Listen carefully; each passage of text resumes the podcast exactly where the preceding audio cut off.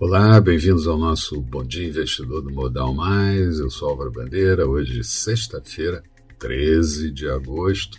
E eu começo lembrando que ontem, como tem acontecido nas últimas sessões como um todo, a Bovespa e dólar andaram na contramão dos mercados do exterior.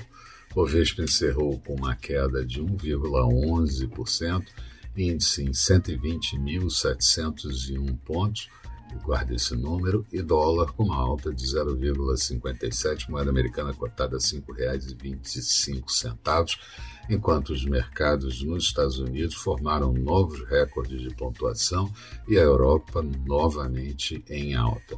Aqui, crise política prossegue, quadro fiscal vai se agravando e com muitos ruídos na reforma. Isso além do Covid, claro, que permeia todas as ações no mundo, tem feito a atenção dos investidores. Hoje, bolsas da Ásia encerraram o dia com e a semana com comportamento de queda, pequenas quedas. Europa se mantém positiva nesse início de manhã, mais um dia de alta, e futuros dos Estados Unidos também com leve alta nesse início de manhã. Aqui, não deveríamos perder esse patamar de fechamento de ontem, ao redor de 120.700 pontos, sob pena do mercado realizar mais, chamar mais venda e poder buscar até o patamar dos 117 mil pontos. O dia é de agenda curta, mas nem, nem, nem por isso fraca, e vamos ficar à mercê, certamente, do noticiário, principalmente o noticiário político, que anda muito complicado. Lembrando que hoje é sexta-feira 13 para quem é supersticioso. Na zona do euro, tivemos a divulgação do saldo da balança comercial no mês de junho, que ajustado mostrou um superávit em queda para 12,4 bilhões de euros, fruto de exportações em queda de 0,7% no mês e importações estáveis. Já nos Estados Unidos, a agência FDA é, autorizou a dose adicional das vacinas da Pfizer e da Moderna. Aqui, Alexandre de Moraes, do STF, abriu um novo inquérito contra Bolsonaro por divulgar dados de inquéritos é, sigilosos do TSE e, além disso, a, afastou o delegado do caso.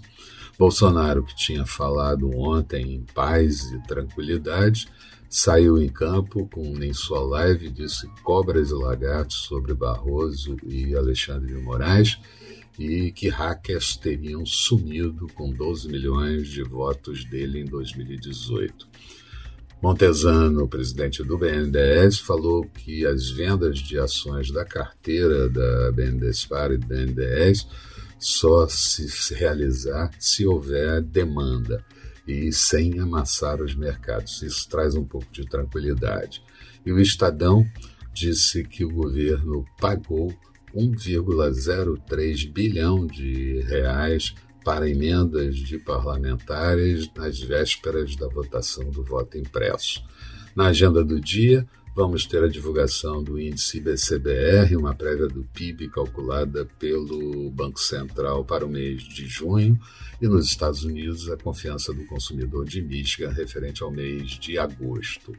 Falando de expectativa, Bovespa pode efetivamente tentar alguma recuperação, praticamente zerado o ano em termos de valorização, 1,4% apenas, mas vamos ficar mercê do noticiário dólar ainda pode se manter forte por conta das pressões e tensões e juros em alta. Falando de mercados, Bolsa de Londres agora há pouco tinha alta de 0,32%, Paris subia 0,41%, Frankfurt com alta de 0,53%. Petróleo recuperava parte das perdas, com WTI caindo somente 0,17% em Nova York, 68 dólares e 97 centavos o barril, euro sendo negociado em alta em relação ao dólar, notes americanos com taxa de juros em queda para 1,34% nos títulos de 10 anos e futuros do mercado americano, Dow Jones com alta de 0,16%, Nasdaq praticamente estável, alta de 0,02%. Eram essas as considerações que eu gostaria de fazer. Tenham todos um bom dia, sucesso nos negócios e voltamos no final da tarde com Boa Noite Investidor. Até lá então.